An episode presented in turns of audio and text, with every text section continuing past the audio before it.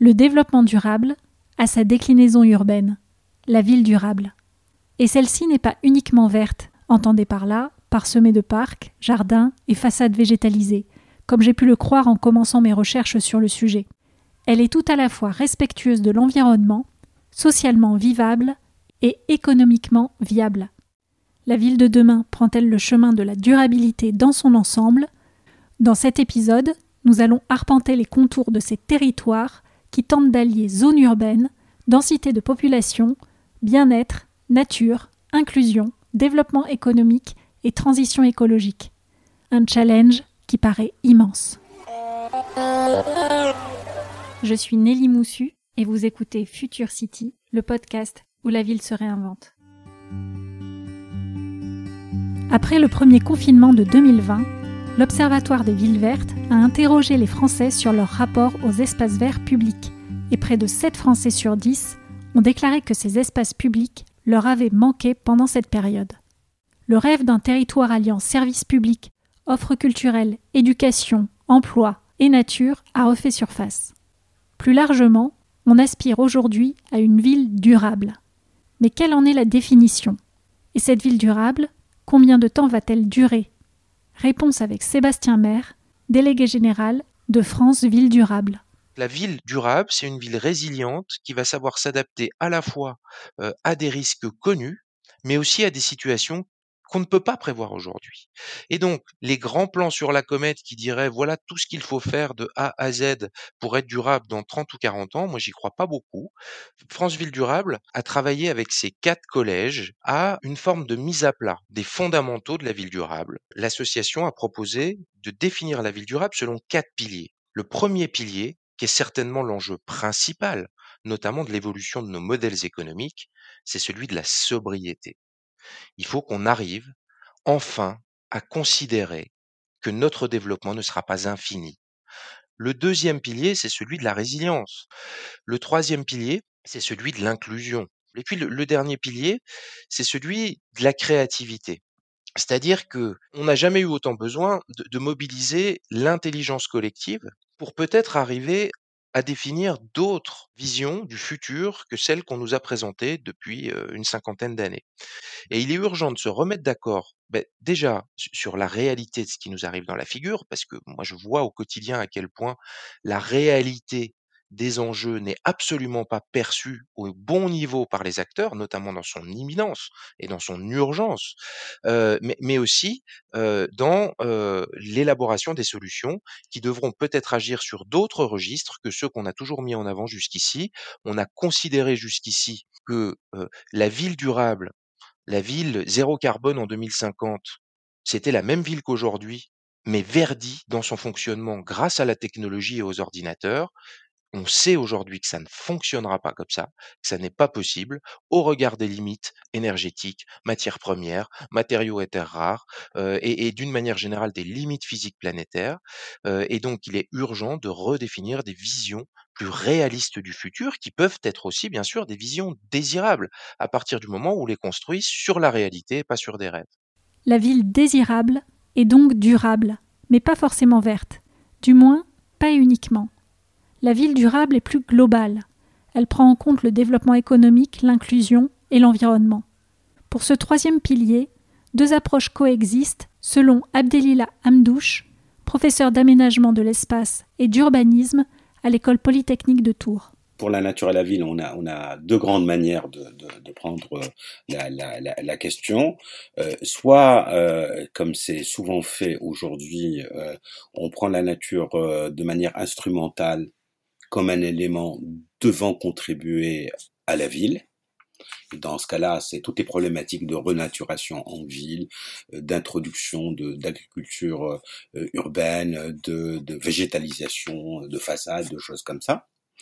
Et la manière forte, euh, je dirais, ou l'acception forte, comme on le fait d'ailleurs pour la durabilité faible et forte, c'est de considérer que, que la ville doit être respectueuse de la nature, y compris de la nature qui l'entoure. Et donc, c'est toutes les problématiques liées à la consommation d'espaces naturels ou d'espaces agricoles pour alimenter, le, si je puis dire, l'expansion de la ville. Donc c'est ce caractère un petit peu prédateur de, de, de la ville qui l'empêche d'avoir une relation je pourrais dire apaisée ou de symbiose avec avec la nature. Donc il y a une acception instrumentalisée et une, une, acception beaucoup plus importante, à mon avis, beaucoup plus forte, qui est celle d'un développement de la ville qui ne se fait pas au détriment de la nature. Entre le programme Ville de demain, le plan Ville durable ou encore le plan de relance de 2020 qui va consacrer d'ici 2022 près de 30 milliards d'euros à la transition écologique, nous sommes cernés. Impossible d'échapper aux aides pour transformer les territoires les plus urbains en amis de la nature, de l'écologie, de la durabilité, avec plus ou moins de réussite. Il y a un certain nombre de dispositifs, de plans euh, qui, sont déployés depuis des années pour, euh, la ville durable, euh, bien sûr, qui aident à la mise en œuvre opérationnelle et, au déploiement de politiques de transition. Mais là encore, se situe-t-il toujours dans le bon paradigme? Bien souvent, ces plans financent des solutions, des projets qui sont présentés comme durables, mais si on calcule l'analyse du cycle de vie de telle ou telle solution présentée comme miracle, on se rend compte qu'en fait le bilan écologique il est largement négatif. C'est-à-dire qu'on peine encore à considérer que la sobriété dans le développement est la toute première manière d'émettre moins de carbone.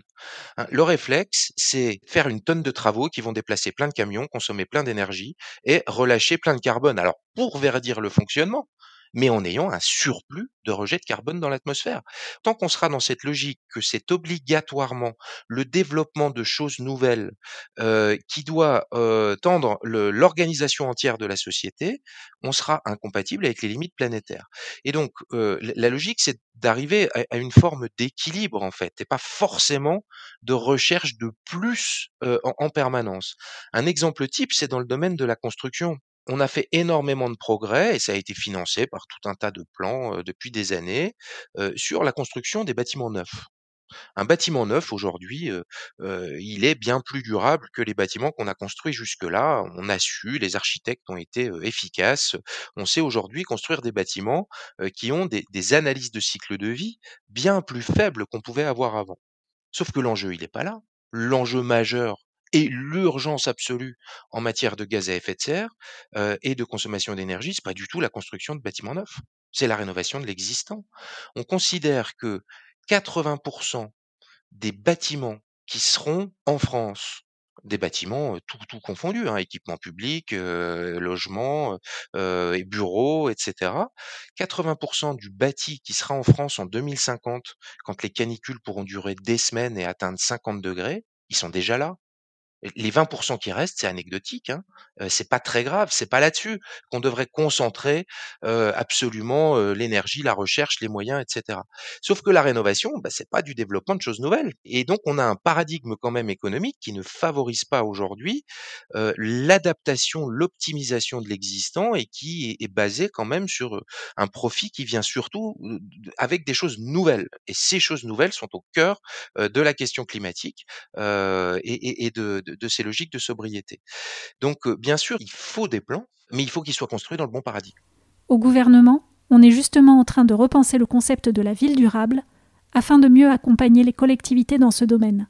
Certaines ont anticipé ces ajustements et ont mis en œuvre des projets alliant environnement, inclusion, développement économique. Stéphanie Dupuis-Lyon, directrice générale de l'aménagement, du logement et de la nature au sein des ministères de la transition écologique et de la cohésion des territoires et des relations avec les collectivités territoriales, nous présente quelques exemples de ces réalisations. De nombreux projets urbains sont déjà en fait euh, dans la transition euh, vers la ville de demain et surtout euh, font la démonstration que tout cela est possible. Alors par exemple en termes de sobriété, on pourrait évoquer l'écoquartier de Montévrain c'est un projet qui est d'écoquartier qui est porté par euh, l'EPAMARN, hein, qui est un établissement public d'aménagement de, l'État, euh, qui vise à limiter l'artificialisation des sols avec la création d'un cœur agro-urbain et euh, qui permet en fait la mise en place d'une agriculture de proximité dans un, quartier ou dans un bout de ville. On pourrait également citer la tour Elitis à énergie positive, qui est un projet d'écocité porté par, par Strasbourg et qui est un immeuble de grande hauteur intégralement en bois et qui est un projet euh, qui allie l'excellence et la solidarité avec une facture d'électricité à 10 euros par an et la récompense de comportements vertueux, vertueux en monnaie locale. En matière de résilience, on a par exemple euh, la ville de Trèbes qui, euh, pour faire face aux inondations, a mis en place deux projets la protection d'un quartier du nord touché par les inondations et puis dans le dans le sud euh, la mise en place en fait également euh, de nouveaux euh, quartiers pour, permettre d'être plus résilient face aux inondations. En termes d'inclusion, je pourrais citer Villiers-le-Bel, qui est lauréate du dispositif Henri, Henri Plus, et qui euh, vise à développer des innovations urbaines au sein des quartiers de renouvellement urbain.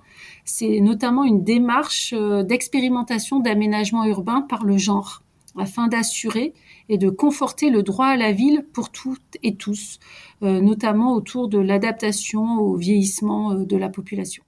Pour inspirer d'autres projets urbains durables, le ministère de la Transition écologique a lancé en mars 2020 le Lab 2051, un incubateur de projets urbains innovants à haut niveau de performance en termes de sobriété, de résilience et d'inclusion sociale. La promesse du lab, c'est de permettre la réalisation de projets urbains particulièrement innovants qui présentent un haut niveau d'ambition dans leur contribution à la transition écologique et sociale des villes. Qu'en fait, c'est aller chercher, soutenir euh, l'innovation euh, ambitieuse en matière d'innovation urbaine et, de transition euh, écologique. Alors ce, lab, il explore aussi, au-delà de d'accompagner de, des, des, innovations ambitieuses, il explore aussi un nouveau mode de faire pour l'État, pour les administrations. Donc les, porteurs de, projets urbains et les innovateurs, qu'ils soient des entreprises publiques ou des entreprises privées, euh, peuvent euh, voilà, relater un grand nombre de freins à l'innovation, euh, dont quelquefois, parfois, la réglementation des freins réglementaires ou, ou des postures ou des approches un peu trop, pas toujours facilitantes, voilà, par de la, de la sphère publique administrative. Et donc l'idée, euh, c'est de voir euh, euh, comment est-ce qu'on peut avoir de nouvelles approches pour ces projets urbains et, avoir de, l'innovation. Alors cette approche, elle avait été testée hein, dans le cadre du, plan Ville durable qui a fêté ses dix ans l'année dernière, au travers c'est l'héritière en fait cette démarche de la démarche écocité qui était une démarche déjà avec 30 projets urbains innovants qui avait été soutenu par le premier programme d'investissement euh, d'avenir et puis également euh, héritière du programme démonstrateur industriel pour la ville durable qui visait le soutien à l'innovation urbaine. Alors pour l'instant, ce lab, on est au stade de preuve de concept. et donc, on a quatre grandes incubations de projets qui sont en cours. Euh, tout ce qui touche la massification de la construction bois, le déploiement de projets STEAM, euh, le déploiement de l'autoconsommation collective à l'échelle de quartiers et le déploiement de projets euh, d'habitat modulaire. Et donc derrière ces quatre incubations de projets, euh, on a euh, des, euh, des, projets identifiés pour la massification de la construction en bois. C'est porté par les Pamarnes, Strasbourg, Strasbourg ou Bordeaux. voilà, pour ce qui est du déploiement de l'autoconsommation collective à l'échelle d'un quartier, on a le projet de la ZAC Bastide-Nil sur la rive droite de Bordeaux. Et puis pour le déploiement de projets euh, d'habitat euh, modulaire, on a notamment euh, des projets toits temporaires urbains de SNCF, Banque des Territoires. De tels projets reposent sur la volonté de prendre en compte tous les aspects de la durabilité. En ce sens, ils marquent un tournant avec des approches urbaines antérieures dont les démarches se sont révélées cosmétiques, voire contre-productives, et se sont accompagnées d'externalités négatives fortes comme la gentrification de certains quartiers.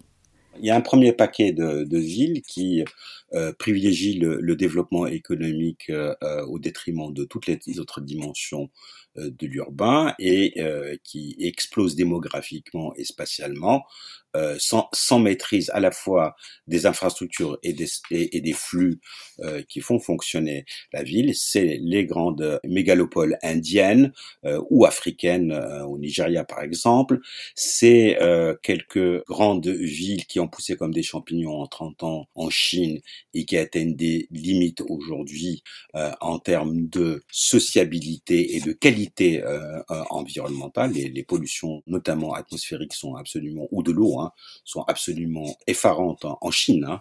Et, il y a un deuxième paquet de, grandes capitales ou de grandes villes qui euh, affichent également des, ambitions extrêmement fortes en matière de durabilité, qui engagent des projets dans ce sens.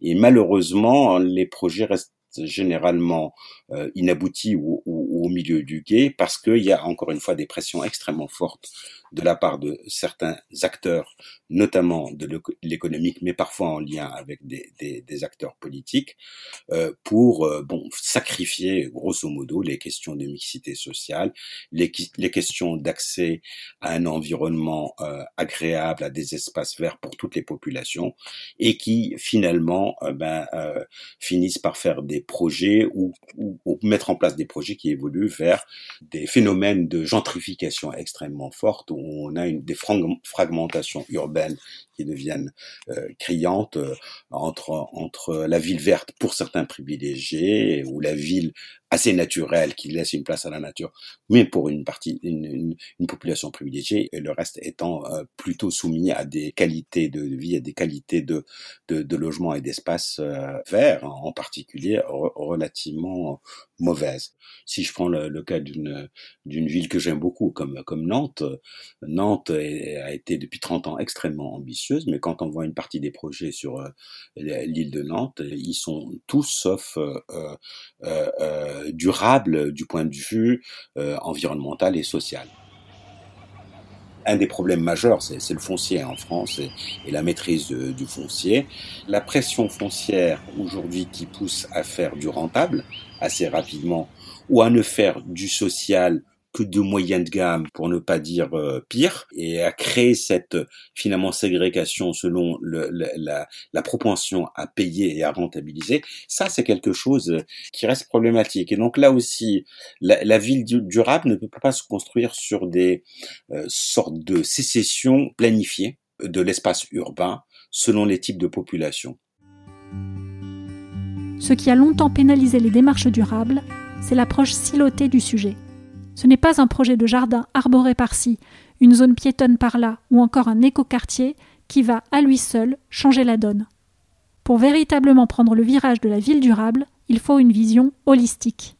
Euh, L'écoquartier Vauban, par exemple, moi, quand j'étais jeune professionnel, euh, on le présentait comme un exemple absolu, avec des cars qui venaient le visiter, etc. Et, dans ces dix premières années de vie, les publications euh, mondiales encensaient le projet sur ses qualités environnementales. Et puis, dans les dix ans qu'on suivit, les articles pointaient la question des inégalités sociales et du fait que c'était un quartier hors sol qui ne s'était pas du tout intégré dans son environnement alentour. On n'était pas dans une vision holistique de la ville durable, on était dans une vision qui était exclusivement environnementale et énergétique. Donc ça ne peut pas marcher, puisque cette question sociale, cette question de l'intégration urbaine n'était pas suffisamment prise en compte. Ce qui a longtemps manqué dans la mise en œuvre de la transition dans les villes et dans les territoires, c'est le fait de considérer que c'était le cadre logique de l'ensemble du fonctionnement et du développement du territoire ou de la collectivité et pas une micro-action portée par un département et un ou une adjointe thématique. Tout l'enjeu maintenant, mais notamment depuis les, dernières élections municipales, on voit plusieurs villes qui ont, qui ont intégré les enjeux de transition écologique et sociale au cœur de leur stratégie à tout niveau au niveau budget, au niveau transport, au niveau logement, au niveau de l'entretien de leurs bâtiments, au niveau des politiques sociales, etc. Et pas uniquement au niveau, grosso modo, des espaces verts euh, qu'on va euh, rendre encore un peu plus verts en considérant qu'on a coché la case de la ville durable. Euh, ça, c'est complètement dépassé, bien sûr. prendre en compte la transition, c'est vraiment en faire l'axe majeur de stratégie de l'ensemble de l'action de la collectivité. Euh, c'est pas une action thématique, c'est pas un domaine parmi d'autres, c'est le cadre logique dans lequel on doit prévoir la transformation, le développement et l'adaptation de 100% des services et des politiques de la collectivité. À ce cadre logique s'ajoute un autre aspect fondamental, la question de la temporalité. La ville durable demande des vertus que malheureusement beaucoup d'acteurs euh, publics et, privés euh, euh, n'ont pas. Et, pour moi, l'explication principale vient de, ce que, de ce que j'appelle le télescopage des horizons temporels. Ils voient plutôt à court moyen terme, alors que la vision de la ville durable devait être une vision à long terme, c'est-à-dire plusieurs décennies. Alors un projet urbain d'ensemble, il se conçoit aujourd'hui entre 5 et 10 ans. Il se réalise et enfin, en tout cas, sa réalisation peut s'étendre sur une période de 5 à 15 ans pour des opérations de grande envergure euh, notamment.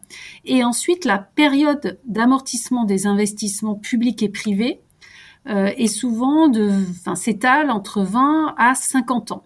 Donc, on estime aujourd'hui que la durée de vie d'un bâtiment est d'au moins 50 ans. Donc, très clairement, l'articulation des échelles et le défi des aménageurs. Il faut concevoir des projets dont l'échelle de temps est le demi-siècle et faire également avec le temps d'un mandat politique local qui est de six ans. Le mot-clé, c'est la capacité à l'agilité dans la fabrique de la ville, à la transformation quasiment en permanence. Et donc, il faut prévoir. C'est la question de la réversibilité des aménagements, la question du changement d'usage des bâtiments, euh, la mutabilité, voire le démontage, la, suppression même, hein, quand on parle par exemple de résilience. Euh, actuellement, moi, je travaille avec mes équipes sur euh, l'accompagnement des, territoires littoraux face au, recul du trait de côte. Bah, il faut qu'on envisage sûrement d'autoriser des constructions qui, à un horizon 60 ou 70 ans, devront pouvoir être effacées. Et donc, euh, voilà, il faut qu'on adapte la fabrique de la ville et notamment euh, euh, l'urbanisme qu'on appelle l'urbanisme tactique peut nous aider. La ville écologique, verte, durable est possible, même si elle reste aujourd'hui imparfaite. Il n'y a pas non plus de recette miracle, simplement des élus qui essaient de faire de leur mieux sur un territoire donné, avec un urbanisme préexistant et des moyens limités. On peut toutefois citer des villes durables inspirantes, comme Oslo ou Malmö du côté de nos voisins nordiques. Si ces territoires ont réussi, depuis plusieurs années, à œuvrer pour plus de durabilité, alors il n'y a aucune raison d'être fataliste, cynique ou désespéré.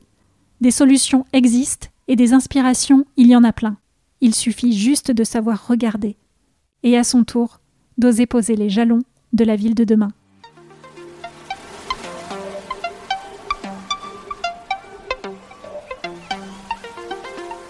Ce podcast est produit par Smart City Mag, le magazine des villes et des territoires, connectés et durables.